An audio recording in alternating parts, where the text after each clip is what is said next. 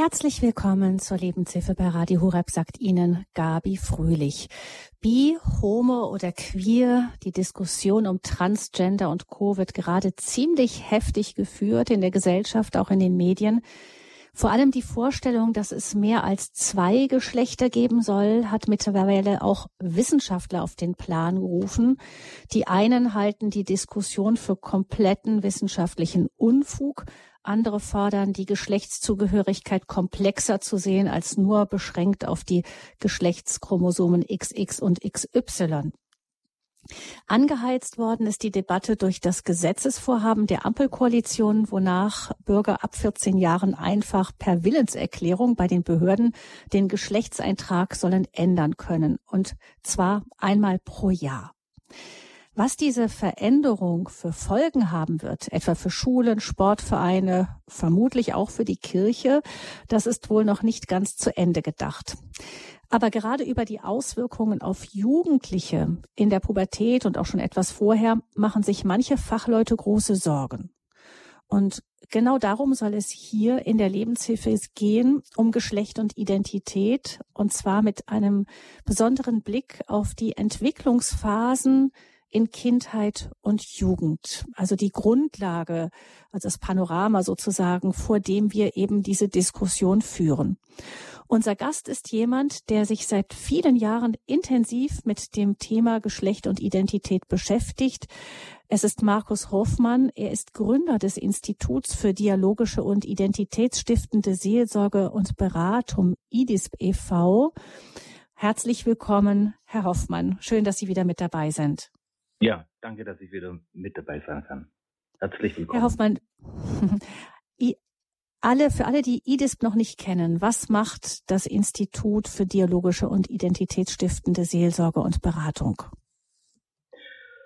In der Hauptsache im Kernbereich bieten wir Menschen, die mit ihrer Sexualität und Identität, also auch geschlechtlichen Identität nicht zurechtkommen, Beratungen an. Wir bilden daneben aber auch äh, Berater und Seelsorger aus, um besser für solche Menschen in den Gemeinden und im christlichen Kontext vor allem äh, zur Verfügung zu stehen. Und wir haben daneben aber auch einen Studiengang in Heiligen Kreuz, nämlich den Studiengang Entwicklungssensible Sexualpädagogik, Leibbindung, Identität genannt. Und dort bilden wir dann eben aber auch Sexualpädagogen für den schulischen Bereich aus, weil es eben heute auch unwahrscheinlich oder sehr wichtig ist, diesen ganzen unterschiedlichen Entwicklungen an den Schulen bei den Kindern auch mit einem guten und wirklich abgeklärten sexualpädagogischen Ansatz zu begegnen. Also gerade auch diesen ganzen Fragen des der Transgender, Transsexualität und so weiter, aber auch vielen anderen Entwicklungsfragen.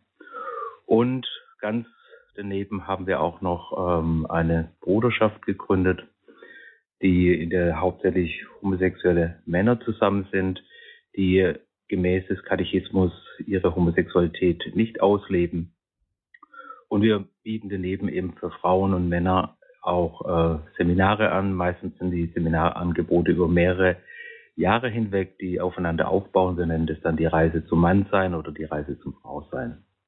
Mhm. Sitz von EDISP ist in der Nähe von Ludwigsburg, also im deutschen mhm. Süden. Ähm, was hat denn Ihrer Ansicht nach ähm, diese, diese ganz spezielle Beratung notwendig gemacht. Man hat ja den Eindruck, dass früher das gar nicht so richtig Thema war, als ob man jetzt Mann oder Frau ist, war irgendwie klar. Gut, es gab ein paar die sogenannten Transvestiten, wie man es früher genannt hat. Es waren ein paar Einzelfälle, die sehr bunt waren und einfach vielleicht in den Medien etwas überrepräsentiert. Aber ansonsten war das nicht so richtig wirklich Thema. Ist das früher alles nur sehr gedeckelt worden, heimlich gelebt worden? Oder ist das Thema wirklich jetzt doch hat, ist, ist das sehr angewachsen eben, diese Frage, wer bin ich eigentlich? Ist das viel stärker geworden in der Gesellschaft? Also die, erstmal auf die erste Teilfrage, was macht die Beratung notwendig? Ich möchte mal auf uns reduzieren. Warum hat es uns überhaupt äh, oder warum waren wir veranlasst, diese Organisation zu gründen? Wir waren deshalb veranlasst, weil wir doch gemerkt haben, dass im christlichen Bereich Menschen, die mit ihrer Sexualität oder mit ihrer Geschlechtlichkeit Schwierigkeiten haben, meistens in den Gemeinden, seien es jetzt Freikirchen, seien es protestantisch verfasste Kirche oder das heißt die katholische Kirche durchgefallen sind. Und es gab eigentlich nicht so richtig ein christlich adäquates Angebot dafür und deshalb haben wir mitunter auch aus eigener Betroffenheit, aber dann auch, weil wir gemerkt haben, hier gibt es doch eine ganz große Anzahl von suchenden Menschen, die auch auf dem, Christ, auf dem Boden des christlichen Glaubens äh, eine Antwort suchen.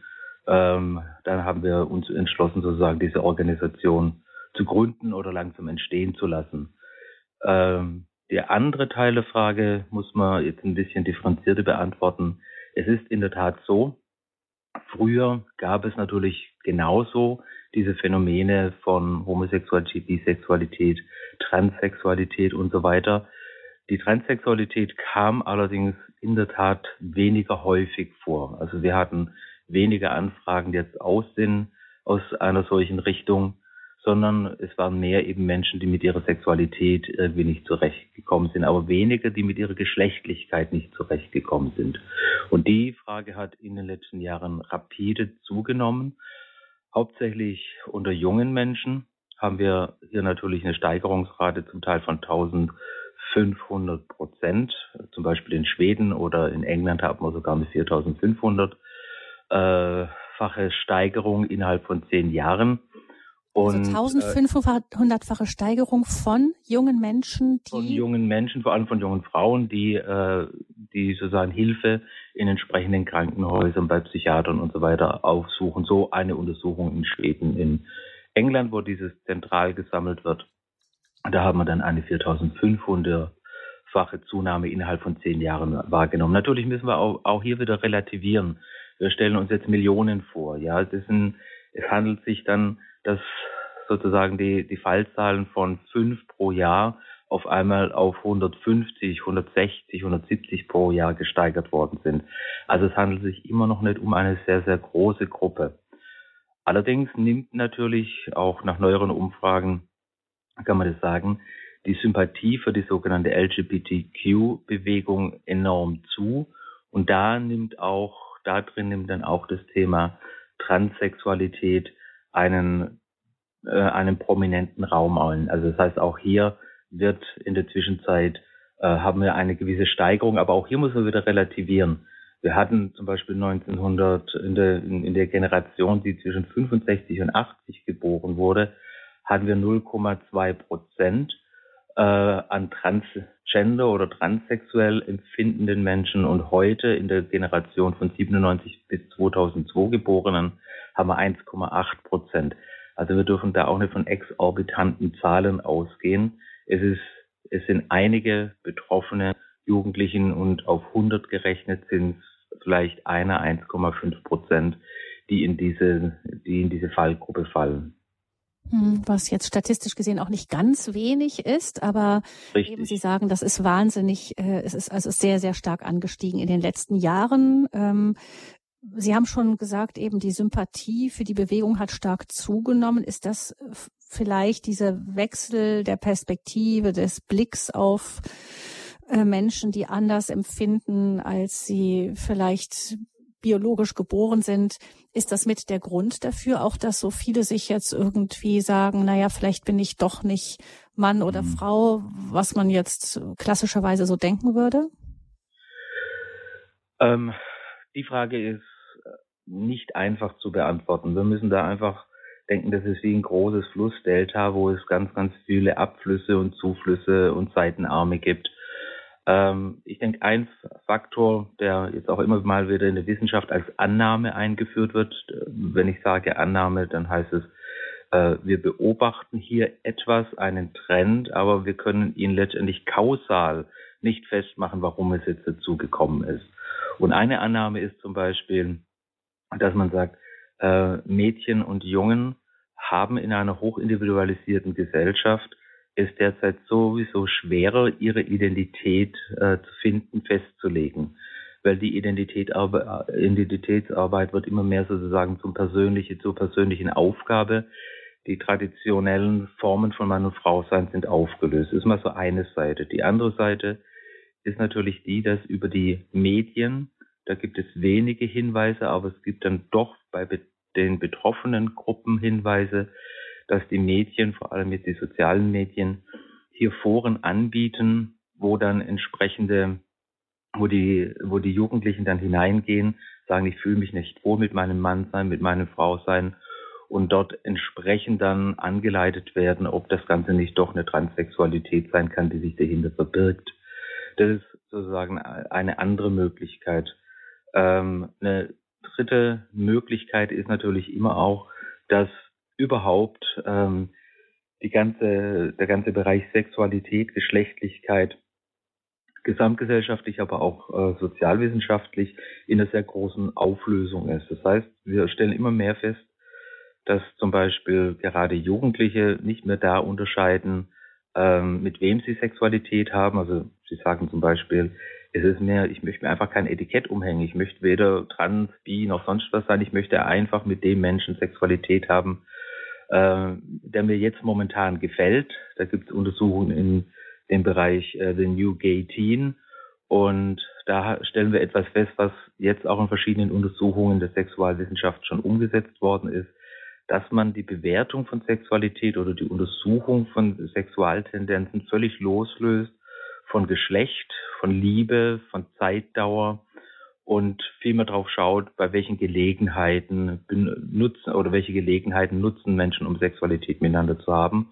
Und dabei spielt eben zum Beispiel die Kategorie Geschlecht keine Rolle. Das heißt, man sagt sogar, die Kategorie Geschlecht würde äh, es nicht ermöglichen, die eigentliche Art, wie heute Sexualität gelebt wird, zu analysieren. Also hier haben wir auch eine ganz große Auflösungserscheinung, äh, dass sozusagen alles möglich ist und ist vielleicht so ein dritter Zufluss plus natürlich dann ein vierter Zufluss ist natürlich auch die aktivistische Tendenz. Das heißt, es gibt heute einen Aktivismus, man sieht es an der Gendersprache, man sieht es auch an dem Druck, der ja dann zum Beispiel auch auf die Wissenschaften ausgeübt wird, wenn eine äh, Biologin dann zum Beispiel über das biologische Geschlecht sprechen möchte, wo dann der Vortrag abgesagt werden muss. Es gibt ein öffentliches Klima, das natürlich auch von ganz bestimmten Medien favorisiert wird, leider eben auch von sehr großen Medienanstalten favorisiert wird, wo dann der Gesellschaft vermittelt wird, äh, das ist ein ganz wichtiges Thema, das alles überstrahlen muss, wie wir Geschlechtlichkeit aussprechen, ob wir eine Pause machen zwischen Studentinnen und so weiter. Und da kriegt natürlich dann auf einmal ein Thema eine, also sozusagen einen Fokus gesamtgesellschaftlich, wo natürlich dann auch die junge Generation, ja, modern wie sie sein möchte, draufspringt, weil sie ja, weil die junge Generation seit Aristoteles ja schon immer eine war, die diese Grenzen aufgesprengt hat. Und damit kriegt das Ganze, was eigentlich auf wenige Menschen begrenzt ist, auf einmal einen gesamtgesellschaftlichen Blickwinkel. Hm dass wir sehen, also dass da viele, viele Faktoren eine Rolle spielen. Jetzt gucken wir vielleicht zunächst einmal, ähm, Herr Hoffmann, bevor wir uns genau anschauen, wie sich denn Geschlecht entwickelt bei einem jungen Menschen und eben zu dieser Identität, ich bin ein Mann, ich bin eine Frau, führt. Ähm, noch mal ganz kurz eine Klärung. Es gibt ja zwei Herangehensweisen an das Thema Geschlecht. Einmal biologisch, also da ist die klassische mhm. Sichtweise, zwei X-Chromosomen sind ein Mädchen und eine Frau und ähm, ein X-Chromosom und ein Y-Chromosom. Die Paarung ergibt einen Jungen beziehungsweise einen Mann. Basta, mehr gibt es nicht. Das war dieser eine Vortrag, ähm, der in Berlin abgesagt wurde, ähm, der das eben auch wieder vorgestellt hat, ist die ganz klassische Sichtweise der Biologie auf das Thema. Ähm, jetzt vielleicht nochmal zur Klärung. Es gibt ja, das ist ja auch biologisch unbestritten, ähm, intersexuelle Menschen. Wo werden die in diesem System, in diesem Zweiersystem einsortiert? Also Menschen, die die vielleicht, bei denen sich das Geschlecht nicht ganz klar entwickelt hat, wo vielleicht auch in den Chromosomen einfach ein Schaden ist.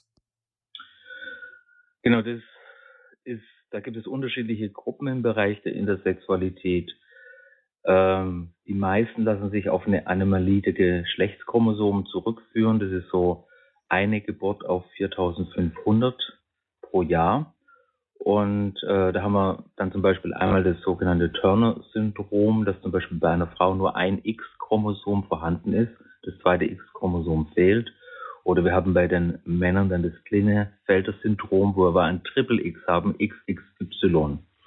Chromosom. Und meistens kann man schon dann feststellen, dass es hier grundsätzlicher um Frau oder grundsätzlich um Mann geht, weil meistens eben auch die sekundäre Geschlechtsorgane in irgendeiner rudimentären Weise ausgebildet sind, vielleicht aber nicht so in der Vollkommenheit, wie das jetzt bei anderen ist. Dann gibt es natürlich andere Formen, wo natürlich äh, dann aufgrund von ganz bestimmten Hormonaromatisierungen ähm, ein Mädchen zur Welt kommt, wo die Klitoris dann eher einem Penis gleicht, wo es dann im Zweifel gibt sozusagen einen äußeren Geschlechtsmerkmalen. Äh, das kann man dann meistens aber dann doch wieder genetisch zurückführen, ob es Mann oder Frau ist. Und es gibt natürlich schon sehr, sehr, sehr, sehr seltene Fälle ähm, von sogenannten, ja, man muss sagen, so ein bisschen unechten Zwittergeburten, weil es gibt eigentlich im, beim Menschen keinen echten Zwitter, wo eben in der Ausreifung sozusagen der Geschlechtsorgane während der Entfaltung des Fötus sich sowohl rudimentär Hoden wie eben aber auch Ovarien angelegt haben. Aber eines von beiden ist meistens nicht richtig sozusagen ausgebildet und funktioniert von daher auch nicht richtig. Also entweder funktionieren dann beide ähm, Möglichkeiten sozusagen der, der, der Samenweitergabe oder der Eiweitergabe nicht oder es funktioniert nur eins von beiden.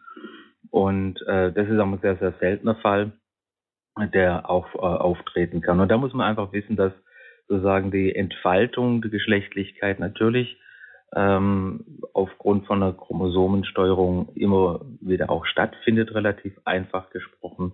Es gibt ja die Keimdrüsen dann in den Zellen, die dann dieses ganze Wachstum dann auch verursachen und ähm, und die Geschlechtsdifferenzierung, also dass aus den gleichen Zellen dann entweder Mann oder Frau werden, das ist sozusagen äh, dann auch ein sehr komplizierter Prozess, der im Mutterleib stattfindet. Und in diesem Prozess kann, wie bei allen Formen von, von Fehlbildungen, auch mal etwas in eine andere Richtung laufen oder einmal auch etwas unentschieden laufen. Ähm, mhm. also da gibt es dann auch immer wieder Anomalien in anderen Bereichen. Also ja, das, diese, also das heißt, das sind so Abweichungen genau, von sind, den zwei, aber bilden kein drittes Geschlecht. Da. Nein, bilden, da, nein, de facto gibt es kein drittes Geschlecht, sondern es gibt eben diese Anomalien, die auftauchen können oder eben diese chromosomalen Schwierigkeiten, die auftauchen können. Festzustellen, festgestellt wurde zum Beispiel beim Klinikfelder Syndrom auch wieder, könnte man sagen, ein äh, Triple X. Das heißt, wir haben ein, ein wir, wir haben ein XXY-Chromosom, also eine Geschlechtstrisomie äh, in diesem Bereich. Und äh, in dieser Gruppe hat man zum Beispiel nicht mehr Transsexuelle äh, festgestellt als in der Gesamtbevölkerung. Also das heißt, also an, an den Sachen entscheidet sich dann doch nicht unbedingt. Mhm. Also das heißt, wenn wir jetzt über Entwicklungsphasen in Kindheit und Jugend in puncto Geschlecht und Identität sprechen, dann kann dieses biologische Geschlecht nicht gemeint sein, denn das ist ja von der Zeugung an klar und festgelegt. Es geht äh, jetzt eher darum, wenn ich Sie richtig verstehe, Hoffmann, um die Entfaltung, die Ausfaltung von dem, was eben angelegt ist in dem kleinen Menschlein. Ähm, Schauen wir vielleicht mal äh, erstmal darauf, wie die Entwicklung in aller Regel abläuft, um dann vielleicht hinterher auch zu verstehen, was alles passieren kann, damit da etwas eben in eine Unruhe kommt, nicht mehr im Gleichgewicht ist. Ähm, schau, fangen wir vielleicht mal ganz, ganz früh an. Also schon im Mutterleib. Also da ist mit der Verschmelzung von Samen und Einzelle ist ja klar, ob es biologisch sich da ein, ein Mädchen entwickelt oder ein Junge, auch wenn man es vielleicht noch nicht im Ultraschall sehen kann. Mhm. Genau. Also einfach um es für die Zuhörer nochmal klar zu machen, äh, gehe ich nochmal doch kurz zurück auf den Begriff in der Sexualität, den wir gerade versucht haben zu erklären, damit da jetzt keine äh, Verwirrung entsteht. Wir haben gerade über die Intersexualität äh, gesprochen als eine sozusagen, ich setze jetzt in Anführungsstrichen, Geschlechtsanomalie. Und davon zu unterschieden ist immer die Transsexualität, über die ja heute auch noch geredet wird. Die Transsexualität ist was ganz anderes. Da liegt keine Anomalie vor auf der biologischen Ebene erstmal. Nicht in der Weise wie bei intersexuellen Menschen, sondern da ist sozusagen ein Mensch in einem weiblichen, männlichen Körper völlig ausgebildet, biologisch, kann sich aber sozusagen nicht mit diesem Körper in irgendeiner Weise anfreunden, empfindet also eine Geschlechtsdysphorie, eine Art von Ablehnung dieses Körpers. Einfach nur nochmal hier zur Unterscheidung. Und jetzt gehen wir mal so ein bisschen rein. Ja, wie, wie entwickelt sich das Ganze eigentlich? Wenn wir jetzt sozusagen ein biologisch ähm, männlich oder weiblich geborenes Kind haben, dann ähm, gibt es sehr interessante Beobachtungen. Das erste ist mal, was man vielleicht sich schon klar machen muss, ist, äh, wenn wir immer so Biologie und äh, bedienen, dann müssen wir immer wieder sehen, wenn wir über eigentlich Geschlechtlichkeit reden, reden wir über ein biologisches, psychologisches und soziales Konstrukt. Das heißt, was biologisch festgelegt ist, muss, muss ja trotzdem erstmal auch auf der Ebene meiner eigenen Psyche ankommen. Ich muss mir erstmal ein Bild machen. Ach, ich bin ein Junge, ich bin ein Mädchen. Und natürlich muss, suche ich natürlich auch in meiner, in der gesellschaftlichen Umwelt, suche ich nach Anerkennung für das, was ich glaube, bei mir wahrgenommen zu haben. Das heißt, es ist immer auch falsch, wenn man argumentiert, die biologischen Grundlagen bestimmen das Geschlecht. Sie bestimmen es auf der biologischen Ebene. Aber das heißt noch nicht, dass ich es psychisch dann auch so empfinde. Und das ist nochmal ein ganz eigener Prozess, der Mensch ist ein psychisches Wesen, neben dem, dass er biologisch ist. Also er hat neben dem Körper eben auch, sagen wir es mal in Anführungsstrichen, eine Seele, eine Psyche. Ähm, und da passiert es eben, das Kind muss ja zunächst erst einmal, wenn es auf die Welt kommt, lernen, dass es überhaupt ich ist. Und das ist ja auch ein Prozess, der dauert etwas.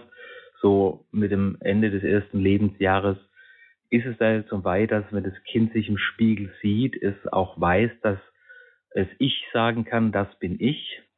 Und, äh, und dann erst fängt dann an, dass das Kind zum Beispiel eine Geschlechtszuordnung macht. Das ist im ersten Lebensjahr und in diesem ersten Lebensjahr kommt zu einer Art rudimentären, das heißt zu einer Art ganz vorsichtigen Geschlechtszuordnung. Und diese Zuordnung passiert tatsächlich über das gleichgeschlechtliche Elternteil weil Papa Mann ist und ich ein Junge bin, darum bin ich wohl so wie der Papa. Das heißt, das Kind hat noch in sich selber keine konstante psychische Vorstellung von dem, dass es ein Junge oder ein Mädchen ist. Im zweiten Lebensjahr macht das Kind dann relativ zuverlässig Zuordnungen des Geschlechts bei anderen, aber noch gar nicht so sehr bei sich selber. Also es weiß zwar, ja, die sagen alle, ich bin ein Junge, aber ich weiß ganz genau, wer um mich herum ein Junge oder ein Mädchen ist. Das heißt, das Kind kann jetzt schon unterscheiden, was ein Junge und ein Mädchen ist. Vieles macht es natürlich dann am Aussehen auch fest. Und im dritten Lebensjahr beginnt jetzt das Kind, sich selber einem Geschlecht zuzuordnen. Und trotzdem kommt es auch im dritten Lebensjahr immer noch zu so einer gewissen Androgynität. Das heißt, äh, so viel wie das Kind sagt, ja, ich bin ein Junge, aber bekomme später mal ein Kind wie Mama. Das heißt, äh, damit ist sozusagen die Geschlechtspermanenz noch nicht gegeben, dass etwas permanent bei mir bleibt. Das ist damit noch nicht gegeben. Aber ich sage schon, ja, ich bin ein Junge in einem jungen Körper, aber vielleicht kann es auch nochmal ganz anders sein, dass ich trotzdem ein Baby kriege. Und erst mit dem vierten Lebensjahr wird die sogenannte Geschlechtspermanenz ausgebildet. Und das hat also auch etwas mit der fortschreitenden Gehirnentwicklung zu tun, dass das Kind jetzt eben sehen kann, dass Dinge über die Zeit hinaus, weil es es nämlich gestern, heute und morgen langsam unterscheiden kann, über die Zeit hinaus kann das Kind jetzt sagen, heute bin ich ein Junge oder ein Mädchen und morgen werde ich auch ein Junge oder ein Mädchen sein. Und erst am Ende, also zwischen dem vierten und fünften Lebensjahr, ist das Gehirn dann so weit entwickelt, dass sozusagen zu der Geschlechtspermanenz, also ich werde permanent über die Zeit ein Junge oder Mädchen sein, dass das Mädchen, dass das Mädchen oder Junge jetzt sagt, und ich werde konstant ein Mädchen und ein Junge sein. Das ist dann auch die Zeit, wo zum Beispiel der Entwicklungspsychologe Jean Piaget Experimente macht, wo man zum Beispiel äh, ein ganz hohes Glas hat und ein ganz niedriges Glas. Und in dem hohen Glas ist Wasser bis zur Hälfte gefüllt und man schüttet es dann in das kleinere Glas und das kleinere Glas ist dann voll und man fragt zum Beispiel ein Kind mit vier Jahren, wo ist mehr drin? Im hohen Glas oder im niedrigeren Glas? Das Kind sieht natürlich, das kleine Glas ist voll, also ist da mehr drin. Schüttet man das wieder in das, die gleiche Menge Wasser zurück in das hohe Glas und sagt das Kind, nö, Da ist nicht so viel drin wie im kleinen Glas. Das heißt, ein vierjähriges Kind hat noch nicht das Bewusstsein, etwas bleibt so, wie es ist. Also hat, hat Konstanz tatsächlich. Und deshalb kann es in diesem, diesem vierten und fünften Lebensjahr noch bei der Geschlechtlichkeit vorkommen, dass die Kinder sagen, ich bin zwar ein Junge, aber wenn ich mir Mädchenkleider anziehe, dann bin ich ein Mädchen. Mit vier bis fünf Jahren, wenn sich die, die Geschlechtskonstanz ausgeprägt hat, dann ist es schlicht und ergreifend so, dass das Kind sagt, ja, wenn ich jetzt auch äh, Mädchenkleider anhabe als Junge, ich bleibe, äh, ich bleibe ein Junge. Ja, das ist die Veränderung. Das heißt, diese Wahrnehmung, das ist eine Theorie, die kommt von Kohlberg, ähm, der auch viel zur Moralentwicklung zum Beispiel geforscht hat. Ähm, diese Entwicklung sozusagen der Geschlecht, der eigenen Geschlechtswahrnehmung, die liegt natürlich auch an der Gehirnreifung so, wir merken, der Mensch ist ein Wesen, das langsam auch mit seinem Bewusstsein, mit seinen kognitiven Fähigkeiten in die Welt hinein auftaucht und in diesem Auftauchen entfaltet sich dann das Gehirn und die kognitive Wahrnehmung immer weiter, immer weiter und dann kommt es auch zum Begreifen der eigenen Geschlechtlichkeit immer stärker. Das heißt, mit zwischen vierten und fünften Lebensjahr, so sagen wir das jetzt in der Psychologie, äh, kommt es zur Ausbildung der sogenannten Kerngeschlechtlichkeit. Und Kerngeschlechtlichkeit bedeutet dann, ich weiß, dass ich ein Junge, ein Mädchen in diesem Körper bin und dass ich das auch noch morgen und übermorgen sein werde. Und selbst wenn ich andere Kleider anziehe vom anderen Geschlecht oder mich verkleide als Junge oder als Mädchen, als das Mädchen als Ritter oder der Junge als Prinzessin, dann bleibe ich doch unter dem Kleid immer noch der Junge oder das Mädchen, der sich verkleidet hat. Also das ist erstmal so, so diese komplexe Entwicklung. Ist Hoffmann das etwas, was sich so entwickelt, ganz unabhängig von dem, was die Erwachsenen drumherum machen? Oder haben die Reaktionen des, der Erwachsenenwelt drumherum oder der Umwelt auch Einfluss auf diese Entwicklung? Das muss man jetzt, äh, das, das ist eine sehr, sehr, sehr spannende Frage. Da streiten sich ja die Gelehrten, also was ist sozial eingeschrieben, was ist, äh, was will das Kind dann tatsächlich? Und da müssen wir einen Blick jetzt werfen, zum Beispiel in die sogenannte Evolutionspsychologie, die hat da doch ganz interessante Ergebnisse an, an, ans Licht gefördert. Da sagt man natürlich, ja gut, der Mensch hat sich evolutionär entwickelt ähm, und deshalb sind die Männer stärker, weil sie ja den Mammut jagen müssen und die Frauen müssen sich ja mehr um die Kinder sorgen und das ganze Geschehen ist ja mehr oder weniger, äh, das ganze Geschehen hat es hat einen Sinn, äh, dass die Gene weitergegeben werden. Also sozusagen, das ist die Natur. Die Natur ist darauf ausgerichtet, den Genpool zu bewahren. Und deshalb kommt es sozusagen zu sogenannten Ultimaten äh, Verhaltensweisen bei Männern und Frauen. Und damit wäre aber, damit könnte man natürlich sagen, aha, also alles ist anerzogen. Und dann, dann kommt aber die, ähm, die Evolutionsbiologie noch auf eine andere Variante, nämlich die sogenannten Proximaten, äh, Erscheinungen, die man nicht erklären kann, die man nicht auf evolutionäre Zwecke zurückfinden kann. Zum Beispiel.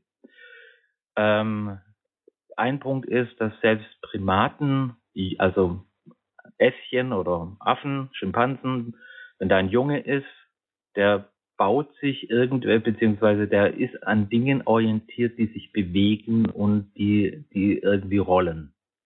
Mädchen, also die Affenmädchen zum Beispiel, orientieren sich mehr an irgendwelchen Stöcken und Dingen, wo sie so eine Art kindliche Versorgung spielen können.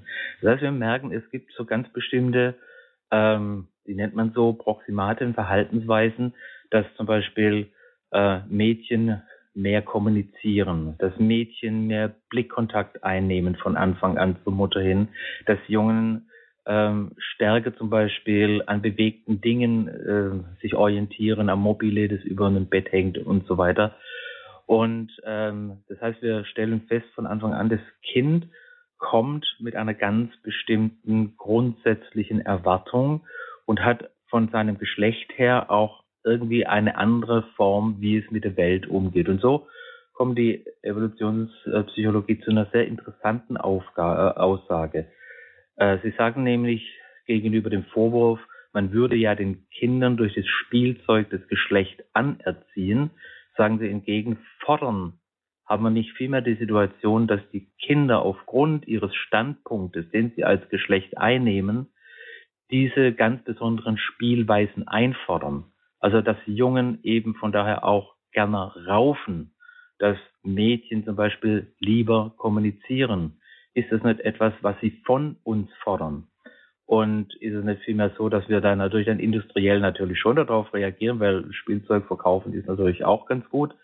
Aber letztendlich muss man sagen, was ist zuerst? Ist nicht zuerst der Wunsch des Kindes, in eine ganz bestimmte Richtung zu laufen, also zum Beispiel kommunikativ zu sein, also eher mit Puppen zu spielen, weil man da kommunizieren kann, in Rollenspielen kommunizieren kann und oder mit Autos zu spielen, wenn man da was zum Rollen bringen kann, ist das nicht zuerst und das zeigen viele Untersuchungen, dass es doch so ist, dass diese grundsätzliche Erstbewegung des Kindes etwas ist, äh, das da ist. Das heißt, man geht eigentlich in der Entwicklungspsychologie heute so weit, dass man sagt, wir gehen nicht davon aus, dass das Kind als ein unbeschriebenes Blatt zur Welt kommt. Diejenigen, die sagen, Geschlecht ist eingeschrieben, die sagen ja, aha, das Kind ist geschlechtlich gesehen ein leeres Blatt und wir schreiben als Umwelt, als Kultur, schreiben wir darauf, dass Mann oder Frau sein. Und hier zeigen eigentlich ganz eindeutig Untersuchungen in eine ganz andere Richtung, dass Kinder eine ganz bestimmte Erwartung haben. Und wenn diese Erwartung nicht erfüllt wird, das sieht man dann zum Beispiel an diesem sogenannten Still-Face-Test, den kann man sich bei YouTube anschauen. Ähm, wenn das Kind in einem Babytalk ist, ohne dass es Worte verwenden kann und die Mutter reagiert darauf nicht trotz ihrer Anwesenheit, dann bekommt das Kind Panik. Daraus schließen wir, dass das Kind in der Kommunikation bereits ohne Worte eine ganz spezielle Eigenerwartung an Erwachsene richtet und daraus beruht auch ein Stück diese These der Evolutionspsychologie, die sie sagen, Kinder fordern ihre Umwelt. Ein Junge fordert seine Umwelt zu etwas anderem heraus, wie ein Mädchen tendenziell. Und sie sagen auch, und auf diesem Weg bewegt sich jetzt ein Junge und ein Mädchen leichter. Sie sagen die sogenannten Proximaten, ähm, Eigenschaften von Jungs und Mädchen, die man feststellt im Spielverhalten zum Beispiel, die sind wie so eine leichte schräge Ebene, wo es bergab geht. Und man kann natürlich auch gegen den Berg laufen, man kann auch bergauf laufen, aber es ist mühseliger und Entwicklung geht eigentlich automatisch immer in die Richtung von bergab. Also insofern haben wir mhm. tatsächlich Beobachtungen, dass Kinder geschlechtlich auch etwas Eigenes einfordern. Hm. Das kommt ja wahrscheinlich auch nicht von ungefähr. Gehen wir vielleicht noch mal einen Schritt, Schritt zurück. Entschuldigung. Ähm, wir haben jetzt ja gehört, also XY-Chromosom oder XX-Chromosom sind äh, vorgegeben, in den aller, allermeisten Fällen auch relativ klar. Ähm, was bedeutet das denn für die Entwicklung auch des Kindes schon im Mutterleib? Was hat da noch Einflüsse darauf? Also was bewirkt das und welche Einflüsse gibt es da, die eben diese geschlechtliche Identität schon so prägen, dass dieses Kind ja schon als Junge oder als Mädchen mit unterschiedlichen Anforderungen auf die Welt kommt? Also man hört immer wieder zum Beispiel, wie sehr auch die Hormone Einfluss haben auf die, auf die Entwicklung des Kindes. Genau. Ähm, es gibt also natürlich verschiedene Theorien dazu, also was hat alles einen Einfluss und es ist natürlich nicht nur so einfach, dass man sagen kann, äh, es ist mit XY alles gut. Wie wir vorhin gesehen haben, kann da noch ganz viel passieren. Schon bei der Intersexualität haben wir so, dass eventuell die Gonaden, also praktisch die Eierstöcke oder die Hoden nicht richtig ausgebildet werden und so weiter. Also da passiert noch äh, einiges in diesem Gesamthaushalt und da spielen natürlich die Hormone eine ganz entscheidende Rolle. Nun muss man allerdings sagen, bevor wir so äh, zwei, drei Sachen benennen, äh, muss man davor sagen, erstens sagen die meisten Forscher, die sich jetzt mit dem Thema Transsexualität beschäftigen, unter anderem ist ja der, der Name Alexander Korte jetzt mehrfach auch durch die Medien gegangen. Er sagt relativ definitiv, ähm, dass einfach die ganzen neurowissenschaftlichen genetischen Forschungen derzeit keinen überzeugende Ergebnisse gebracht haben. Und er wehrt sich ausdrücklich mehrfach dagegen, dass man ständig diese, diese Andeutungen, diese Annahmen, die es auf diesem Gebiet gibt, die hoch widersprüchlich zum Teil sind, dass man die als einzelnes Konstrukt nimmt und daraus die These formuliert, im falschen Körper geboren. es gibt, wie gesagt, ein paar so Versuche, wo man versucht hat, diese ja andere Einflüsse natürlich ähm, nachzuweisen. Das eine ist sind Hormonuntersuchungen, die so immer wieder durchgeführt worden von Dörner. Äh, Günter Dörner zum Beispiel ist da relativ bekannter Name. Der hat es an Tieren erprobt. Allerdings ist da die große Kritik, dass man es nicht auf Menschen äh, übertragen kann. Die, die äh, Annahme war eigentlich sozusagen, dass das Testosteron oder Östrogen oder sozusagen die Sexualsteroide Einfluss auf eine Maske, Maskulinisierung der Gehirnareale hat, vor allem auf den Hypothalamus. Und das hat sich eigentlich so nicht bewahrheitet, es konnte nie repliziert werden. Trotzdem ist die These nach wie vor da. Und natürlich sind es Annahmen, wo die Wissenschaft auch weiter forscht. Ähm, weil man ist natürlich auch in der ganzen Hormonforschung, äh, der ganzen genetischen Forschung und die Wechselwirkungen gar nicht so tief eingedrungen, dass man da schon am Ende wäre. Also da wird weiter geforscht. Derzeit gibt es aber keinen Nachweis. Was man so ein Stückchen nachweisen konnte, ist, dass ähm, wenn ein erhöhter Testosteronspiegel im Urin gemessen wird, wie zum Beispiel bei, bei Mädchen, dann finden wir dann dort schon im Verhalten dieser Mädchen eher ein jungenorientiertes Verhalten. Das heißt aber noch nichts auf die weitere Geschlechtsentwicklung. Man kann dann nur so viel sagen, ähm, dass das Mädchen sozusagen hier ähm, mehr Testosteron hat, eine Verhaltensneigung zeigt, die eher in Richtung Junge geht, wie denn aber die Geschlechtsentwicklung weiterläuft. Also alles, was wir vorhin hatten, also diese ganze Komplex mit, was schreibe ich mir selber zu, bis zu dem Punkt, wo ich dann zur, zur Geschlechtskonstanz gelange, das liegt dann trotzdem noch offen. Das heißt, man kann jetzt sagen, aufgrund dieses Testosteronlevels wird das Mädchen auf alle Fälle eine transsexuelle äh, Neigung entwickeln. Das hieße ja, aufgrund dessen würde dann das Mädchen auf alle Fälle äh, zu einer Feindschaft gegenüber dem eigenen biologischen Geschlecht kommen. Das kann man so nicht sagen. Man kann nur sagen, wo der Testosteronlevel höher ist, da verändert sich dann schon auch das Verhalten. Und ähm, was man wiederum auch sagen kann, ist, dass es bei wenigen Menschen, wo dann eine sozusagen eine Geschlechtsdysphorie vorliegt, das heißt, wo ein Zweifel am eigenen biologischen Geschlecht vorliegt, dass dort, dass es dort einerseits dann aber auch, wenn es sehr früh vorkommt, ähm, so eine Art von auch Veränderung, also beinahe nicht möglich ist, was, was allerdings äh, dann auch der, doch dann der Tatsache entspricht, dass ja von 100 Prozent Menschen, die jetzt in Richtung von Transsexualität schon vor dem zwölften Lebensjahr unterwegs sind, dass circa 90 Prozent dann doch ihr eigenes Geschlecht annimmt. Aber es ist trotzdem immer wieder so eine These, die behauptet wird, die ja auch mit einem Konversionsverbot gekommen ist, dass da keine Veränderung mehr von außen stattfindet. Dafür gibt es allerdings sehr, sehr wenige Annahmen, die dafür sprechen. Also also wir hören, da gibt es viele verschiedene Thesen und Theorien, aber noch wenig ganz klar äh, erhärtetes.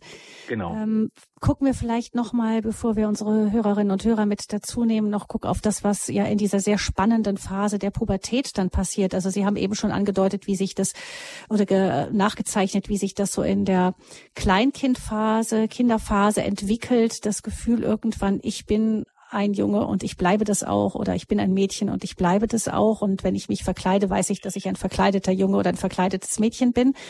Ähm, wie sieht das dann in der Pubertät aus? Da gibt es ja oft auch nochmal ähm, ganz große Krisen. Da passiert ganz viel im Gehirn. Da ist sowieso schon in vielen Punkten eine große Verunsicherung bei den jungen Menschen da. Was mhm. passiert mhm. da im Punkto Geschlechtsidentität? Vielleicht gehen wir da noch ein bisschen zurück, weil wir sind ja eigentlich bei der Kerngeschlechtlichkeit stehen geblieben. Die Pubertät erklärt sich ein bisschen aus dem heraus, natürlich, was dann noch dazwischen passiert. Weil wir sind vorhin so bis ins fünfte Lebensjahr vorgedrungen. Und da passierte nämlich jetzt was sehr Interessantes und das spielt dann in der Pubertät tatsächlich mit. Es ist sehr überraschend, dass ja Kinder, das sagen eigentlich alle großen Geschlechtsforscher, ähm, dass ja äh, vor allem die Jungs sich ab dem fünften Lebensjahr in, in einer Art von Wagenburg-Mentalität in der eigenen Geschlechtsgruppe verschanzen. Und dann passiert etwas, dass die Jungs sich zum Beispiel selber zu Jungs erziehen. Man stellt also fest, man kann eigentlich auf die Geschlechtserziehung ganz wenig zugreifen weil die Kinder sich selber geschlechtlich erziehen. Die Mädchen machen das genauso, aber sind ein bisschen lockerer. Ja, sie haben eher so Koalitionen, die sie bilden, machen mehr kleine Gruppen äh, und so weiter. Aber es läuft hier sozusagen eine geschlechtsbezogene Erziehung und die läuft eigentlich bis so zum zwölften Lebensjahr, in Klammer im Übrigen natürlich zum großen Ärgernis der sogenannten Gender-Spezialisten, die sagen, wir müssen diese Entwicklung stören, weil die Kinder übernehmen da scheinbar etwas von der Umwelt, wo sie sich dann typisch männlich und weiblich entwickeln. Und die wollen das dann auch noch und das müssen wir jetzt von außen irgendwie aufsprengen. Da kann man natürlich dann sehr viele Fragenzeichen dran setzen, ob man sozusagen in eine solche Selbstentwicklung der Kinder auf der geschlechtlichen Ebene eingreifen soll. Und jetzt kommen wir zur Pubertät. Die tritt ja so zwischen dem 11. und 12. Lebensjahr. Dann also auf alle Fälle Startpunkt ist sozusagen die, äh, die, die Menage bei den Mädchen, die Ejakulage bei den Jungs. Und da haben wir so das 11., 12. Lebensjahr bei Mädchen, bei Jungs häufig liegt im Durchschnitt dann zwischen 13, manchmal auch im 14. Lebensjahr. Also das sind die, die Fachbegriffe für Samenproduktion, Samenerguss und das andere für die Menstruation, richtig? Genau, genau. Mhm. Und wenn äh, dieses eintritt, dann haben wir, dann kommt es natürlich jetzt hauptsächlich, ähm, oder es kommt bei beiden Geschlechtern erst einmal wieder auch zu einer ganz starken körperlichen Veränderung. Und da haben wir natürlich eine Geschlechtsdifferenz. Das heißt, Jungs finden es natürlich toll, mehr Muskeln zu bekommen, weil ja dann auch äh, mehr Testosteron ausgeschüttet wird und so weiter. Und dann kriegt man einen Bart und kriegt eine tiefe Stimme und äh, und natürlich auch die der erste Samenerguss ist ja mit einem Orgasmus, also mit einem schönen Gefühl verbunden. Bei dem Mädchen sieht es jetzt anders aus. Und das ist nicht immer problematisch für Mädchen, aber doch für manche Mädchen problematisch. Wir haben zum Beispiel, dass die Menarche, also die erste Blutung, natürlich blutig ist. Es sind Schmerzen eventuell damit verbunden. Das kommt dazu. Es kommt eine viel größere, stärkere Veränderung auf die Mädchen zu. Das heißt, ähm, sozusagen die Fettverteilung am Körper verändert sich, das Brustwachstum äh, setzt ein und natürlich finden das manche Mädchen schön, aber es gibt auch doch immer wieder Mädchen, die leiden, was wir ja dann zum Beispiel auch merken am Faktor jetzt äh, der Magersuchtsproblematik oder des selbstschädigenden Verhaltens, das immer bei Mädchen schon über viele Jahre höher war als bei Jungs. Und hier merken wir natürlich, dass die Kinder beziehungsweise die Mädchen, aber auch die Jungs müssen ihre Körperlichkeit völlig neu annehmen. Das Zweite ist natürlich, Jetzt befinden sich ja Jungs und Mädchen in einer sozialen Gruppe. Und in dieser sozialen Gruppe wollen sie ja jetzt auch anerkannt werden. Und es ist besonders schlimm, das stellen wir immer dann fest, wenn zum Beispiel äh, Jugendliche später pubertieren, ist immer sehr, sehr schlimm für die Spätpubertierenden, wenn sie noch nicht so weit sind wie die anderen. Oder es ist schlimm für die Frühpubertierenden und das hauptsächlich bei Mädchen, wenn sie noch nicht mit den anderen Mädchen über all die Dinge, die sich bei ihnen verändert, äh, verändern, ähm, reden können. Das macht sie sehr einsam und da kommt es dann zu Problemen. Das heißt, es muss auch im Bereich sozusagen dieser Peer Group Erfahrung ähm, findet ein neuer Annahmeprozess statt. So nach dem Motto, bin ich schon so weit wie ihr oder versteht ihr mich in meiner Entwicklung? Und da ja sozusagen die Kids in der, in der Gruppe unterwegs sind, seit dem Kindergartenalter, findet auch dieser Prozess zunächst erstmal wieder in einer Gruppe statt. Und wenn ich da mehr oder weniger rausfalle, dann habe ich eine zusätzliche Krise. Und jetzt kommt noch ein anderer problematischer Bereich dazu.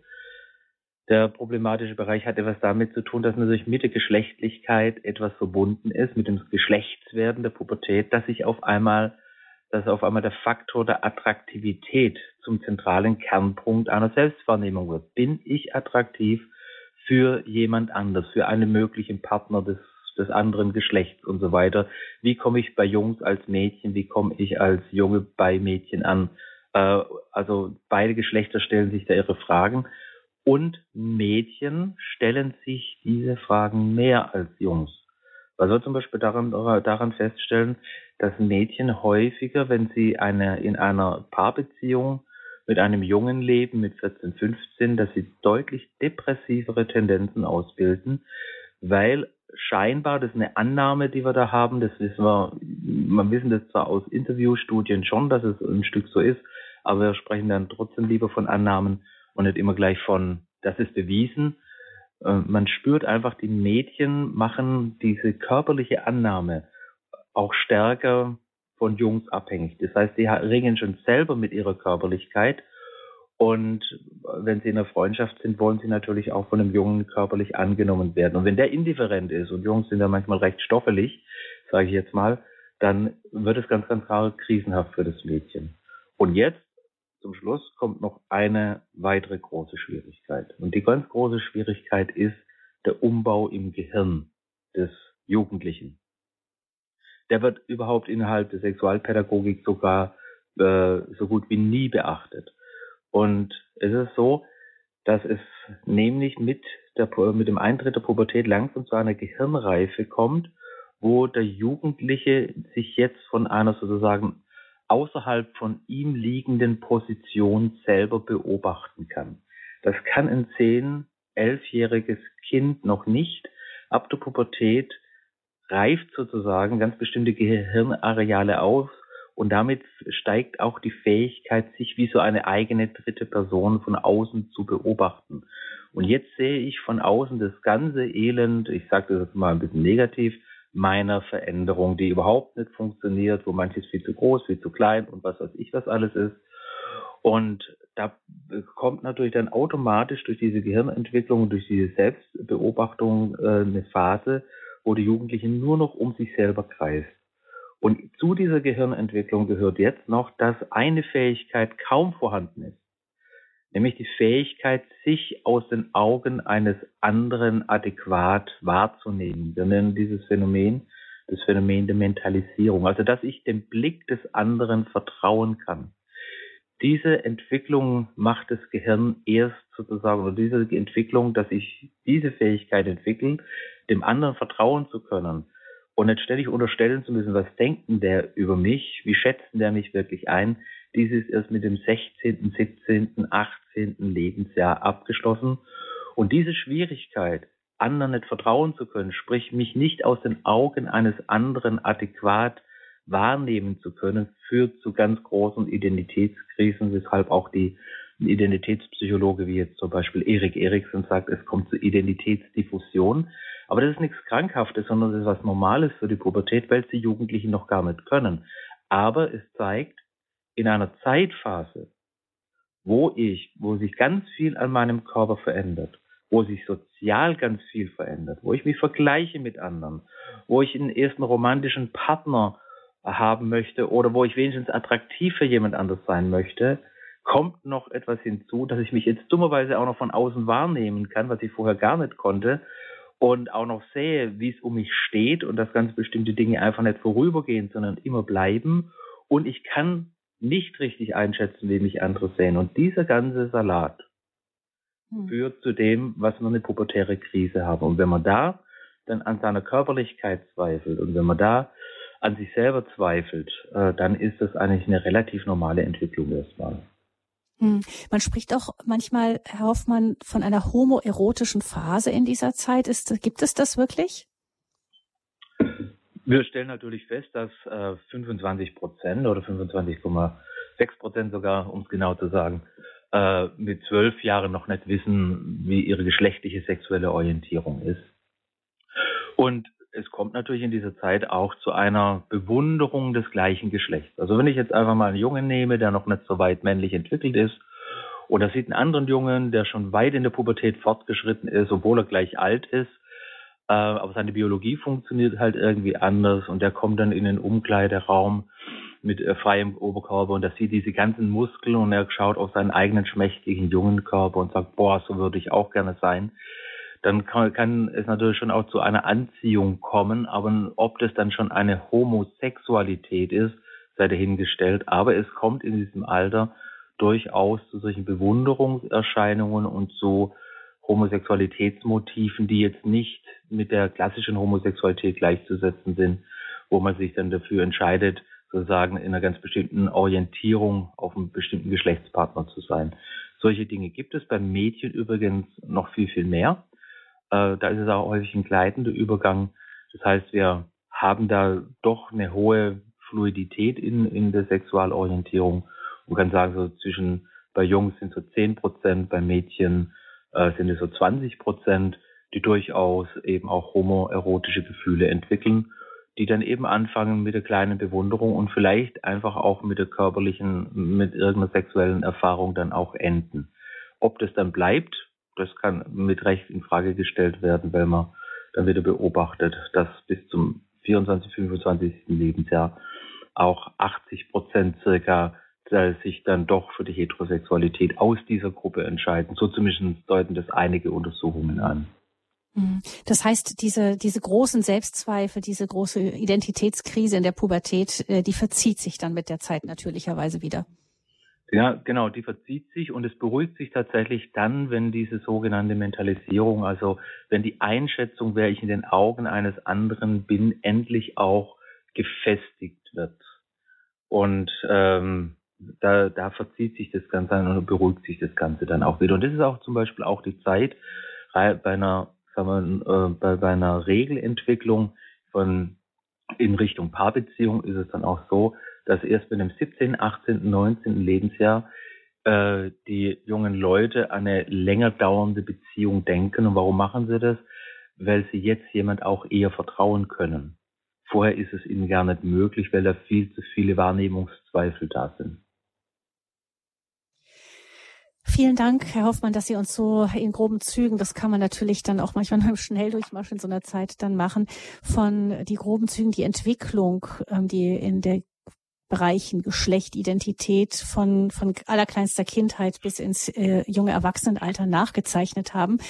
Wir haben nicht mehr sehr viel Zeit, aber ich möchte doch unseren Hörerinnen und Hörern, wenn sie noch Fragen zu diesem Thema haben, die Möglichkeit geben, anzurufen zur Frage des Umgangs äh, mit dem, mit diesen Phasen und wie, wie Eltern, gerade wenn Jugendliche in der Krise sind oder Kinder in der Identitätskrise sind, wie sie gut damit umgehen können. Dazu werden wir im November noch eine weitere Sendung haben. Aber wenn Sie Fragen haben zum Thema eben Entwicklung in Kindheit und Jugend, Geschlecht und Identität, dann können Sie noch gerne anrufen unter 089 517 008 008. Das ist die Nummer zur Lebenshilfe mit Markus Hoffmann vom Institut für dialogische und identitätsstiftende Seelsorge und Beratung 089 517 008 008.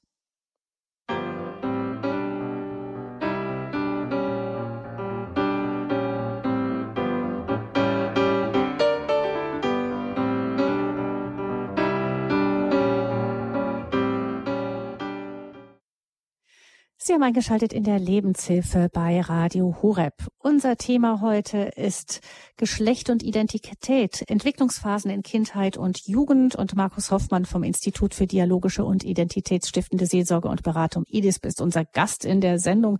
Wir haben nicht mehr sehr viel Sendezeit, deshalb ganz schnell zu unserer ersten Hörerin. Frau Matjakovic ruft uns aus Berlin an. Grüß Sie, guten Morgen. Ja, einen recht schönen guten Morgen.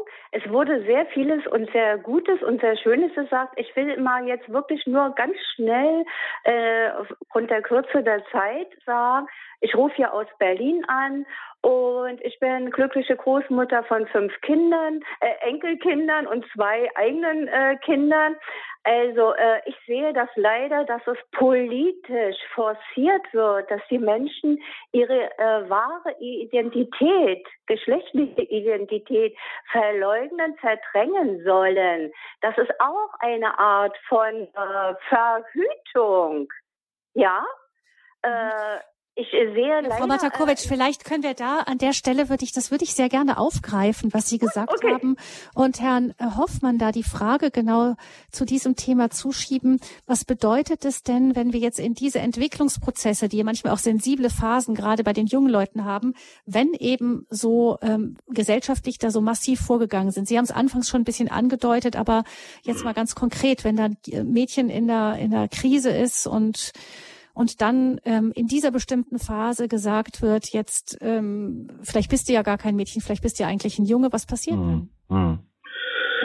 Der Effekt ist eigentlich relativ einfach, wenn natürlich äh, in einer Situation, wo ich wirklich hilflos bin, wo ich mich selber nicht verstehe und da ja auch im Bereich der Sexualpädagogik jetzt vieles von der Normalentwicklung, von der ich jetzt ja heute berichtet habe, gar nicht in den Klassenzimmern mehr erzählt wird, dann ist es natürlich klar, dann macht man sich an einem Strohhalm fest. Ich bin hilflos und da gibt mir jemand eine Deutung. Und der sagt mir jetzt, du bist einfach transsexuell oder du bist einfach im falschen Körper oder, ähm, oder er gibt mir ein anderes Stichwort, das mich retten kann. Und das ist natürlich etwas, was wir in der Jugendphase seit vielen, vielen Jahren ja auch beobachten, was ja in der Forschung auch immer wieder belegt worden ist. Jugendliche haben die Tendenz sozusagen der, ähm, ja, ihre Identitätsfragen zu verkürzen. Das heißt, auf einen Punkt zurückzubringen und dann sehr schwarz-weiß und radikal sich an einer Sichtweise festzumachen. Ja, und dann beginnen die, und das können wir ja tatsächlich dann auch beobachten, beginnen die im Internet zu surfen, kommen in entsprechende äh, auf entsprechende Seiten und bekommen dort bestätigt, ja, du bist wirklich in einem falschen Körper und damit nimmt natürlich dann, wenn ich so eine Deutung habe, meine Unsicherheit in mir auf einmal ab. Und das ist etwas Angstreduzierendes. Und das ist von daher völlig äh, gut, äh, normal und verständlich, dass dann die Kinder zu solchen oder die Jugendlichen zu solchen Hilfsmitteln greifen. Weil nämlich die Auseinandersetzung mit dem, dass ich mit mir, mit mir selber unzufrieden bin, natürlich mit Schmerzen, mit Ängsten, mit Depressionen belastet ist und die hätte ich ja ganz gern los. Ich würde gerne morgens als fröhlicher Mensch und nicht als trauriger Mensch aufwachen. Und wenn so eine Deutung das erledigt, dann ist das natürlich das nächstliegende, was ich mache. Und das wird ja durchaus bei ganz bestimmten Gruppen von Transsexuellen dann auch beobachtet. Das ist, wie nennt man das, auch die Schnellstarter, die Rapid Onset Transsexuals.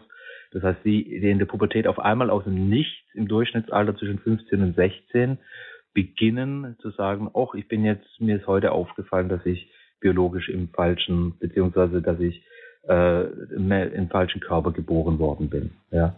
Wie ist das denn auch, ähm, jetzt mal abgesehen von dem, was einem gesagt wird, wenn ein Jugendlicher eben in, wenn so eine so eine homoerotische Phase ist und oder sich sagt, ich weiß nicht, wer ich bin, vielleicht eine Enttäuschung mit einem Jungen und dann ähm, ist das andere Mädchen da, zu dem ich mich jetzt hingezogen fühle. Wenn man das auslebt, hat das Konsequenzen. Also wenn es dann wirklich auch physisch wird, wenn sexuelle Annäherungen dann da sind, wenn man sich vielleicht auch als Paar zusammentut, ähm, verfestigt das dann auch äh, dieses Gefühl oder was passiert dann? Gut, jetzt wechseln wir natürlich gerade ein bisschen das Thema. Ich möchte kurz unterscheiden.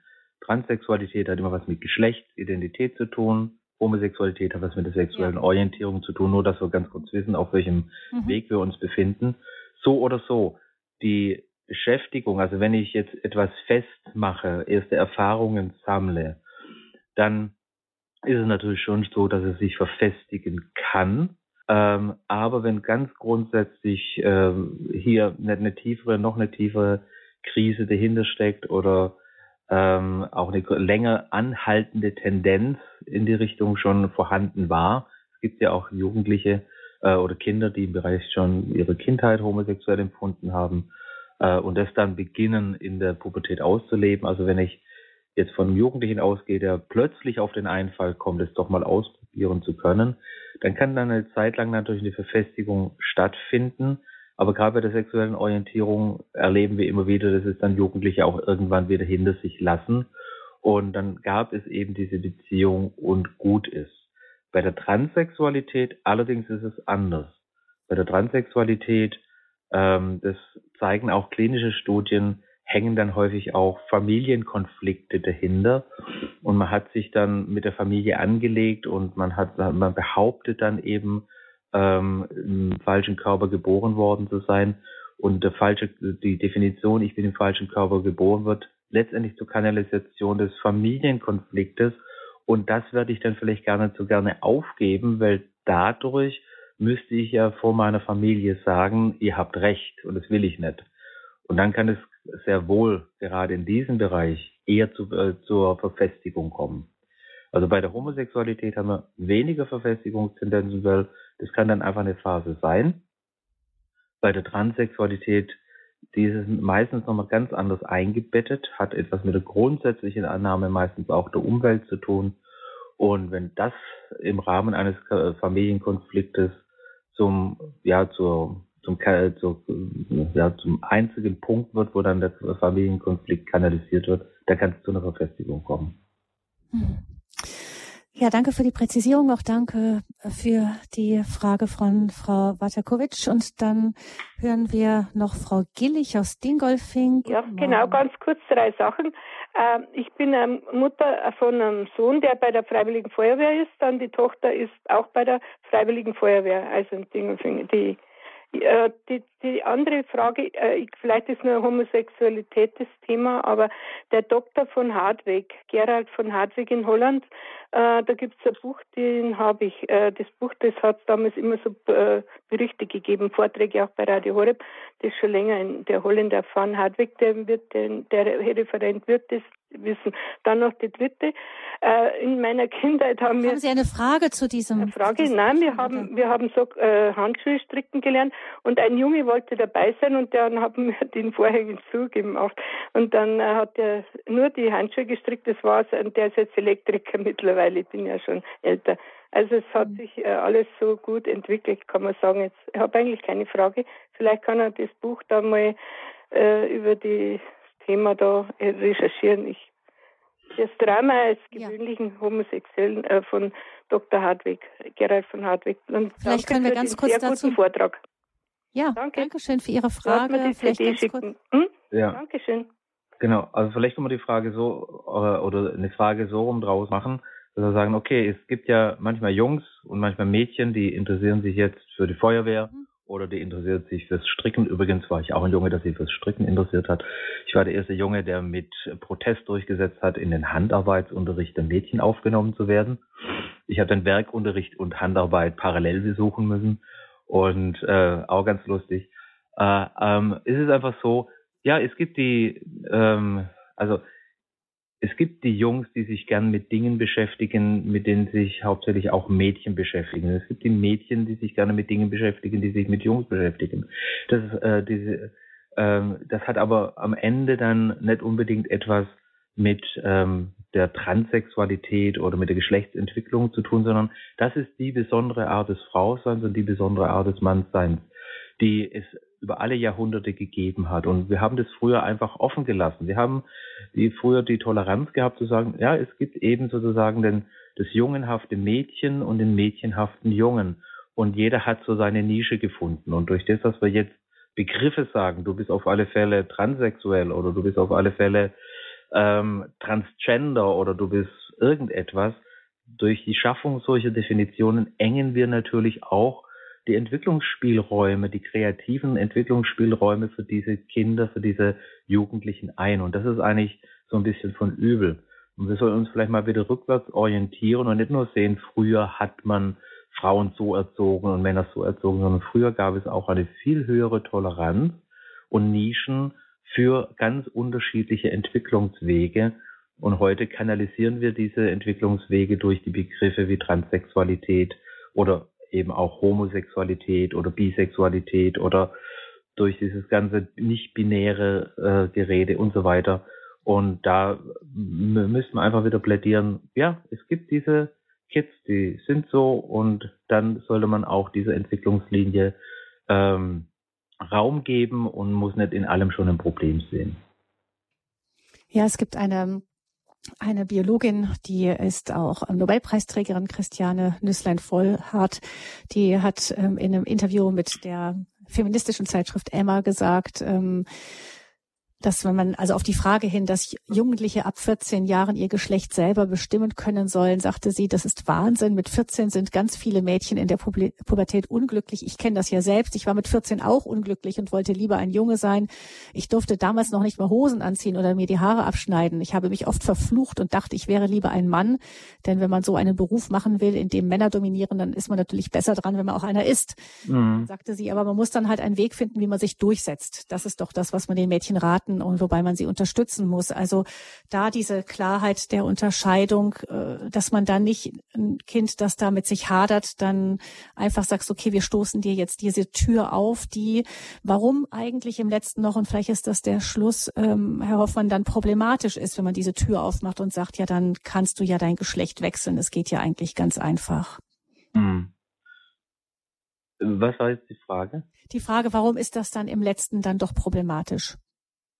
Problematisch ist es, weil es, das habe ich ja versucht schon vorhin zu erklären, weil eben pubertierende bzw. adoleszente Jugendliche zu einem Strohhalm greifen und ganz viele andere Dinge und Entwicklungswege schlicht und ergreifend ausblenden. Also sie sehen dann nicht mehr in ihrer Individualität eine Kreativität, sondern sie sehen dann nur noch äh, etwas, was sie dann nach außen leben müssen. Das heißt, sie müssen jetzt an ihrem Körper demonstrieren, eben mit der Tendenz dann auch zu Umoperation und so weiter, müssen sie jetzt demonstrieren, dass sie jemand anderes sind. Und das sind natürlich dann Konsequenzen, die dann irreversibel sind. Die kann man nicht mehr umkehren. Also wenn mal eine Brust entfernt ist oder wenn man mal Hormone einnimmt, ähm, dann verfestigt sich natürlich etwas in einer, auf einer biologischen Ebene, das nie mehr wieder zurückgeholt werden kann. Und das macht die ganze Sache natürlich so unwahrscheinlich gefährlich. Und deshalb sagen ja auch eigentlich auch die, äh, die behandelnden Psychiater äh, zu Teilen wenigstens, lasst uns doch einfach die Entwicklung offen halten. Äh, lasst es uns doch einfach zu, dass die Menschen sich in eine Richtung entwickeln können und dann legen die das dann kommen die zu einem Ergebnis. Allerdings eines müssen wir dann aushalten und das ist eben etwas, was in der heutigen Pädagogik und in unserer heutigen Gesellschaft kaum eine Rolle spielt. Man muss eben aushalten, dass das Leben Herausforderungen birgt, dass das Leben mit Frustrationen verbunden ist, dass ich die Person bin, die ich bin und dabei was annehmen muss, was auch unangenehm für mich ist und das als eine Herausforderung anzunehmen, ist der entscheidende Punkt. Wir haben heute mhm. hauptsächlich eine Pädagogik, die dann sagt, du bist so gut, wie du bist. Und wir finden dann schon einen Weg, und zwar die Gesellschaft. Das, das unangenehme Weg, Gefühl dann wegzumachen im genau, Grunde. Genau, dann und die Gesellschaft wird instrumentalisiert, ja. um das unangenehme Gefühl wegzumachen. Hm, Geschlecht und Identität, Entwicklungsphasen in Kindheit und Jugend. Das Thema heute in der Lebenshilfe. Am 14. November geht es dann weiter mit Herrn Hoffmann zu der Frage Hilfe, mein Kind ist divers, Tipps zum Umgang mit Identitätskrisen in Kindheit und Pubertät. Also da entwickeln wir das weiter. Vielen herzlichen Dank, Herr Hoffmann, für heute. Gabi Fröhlich verabschiedet sich und wünscht Ihnen allen, liebe Hörerinnen und Hörer, einen gesegneten Tag.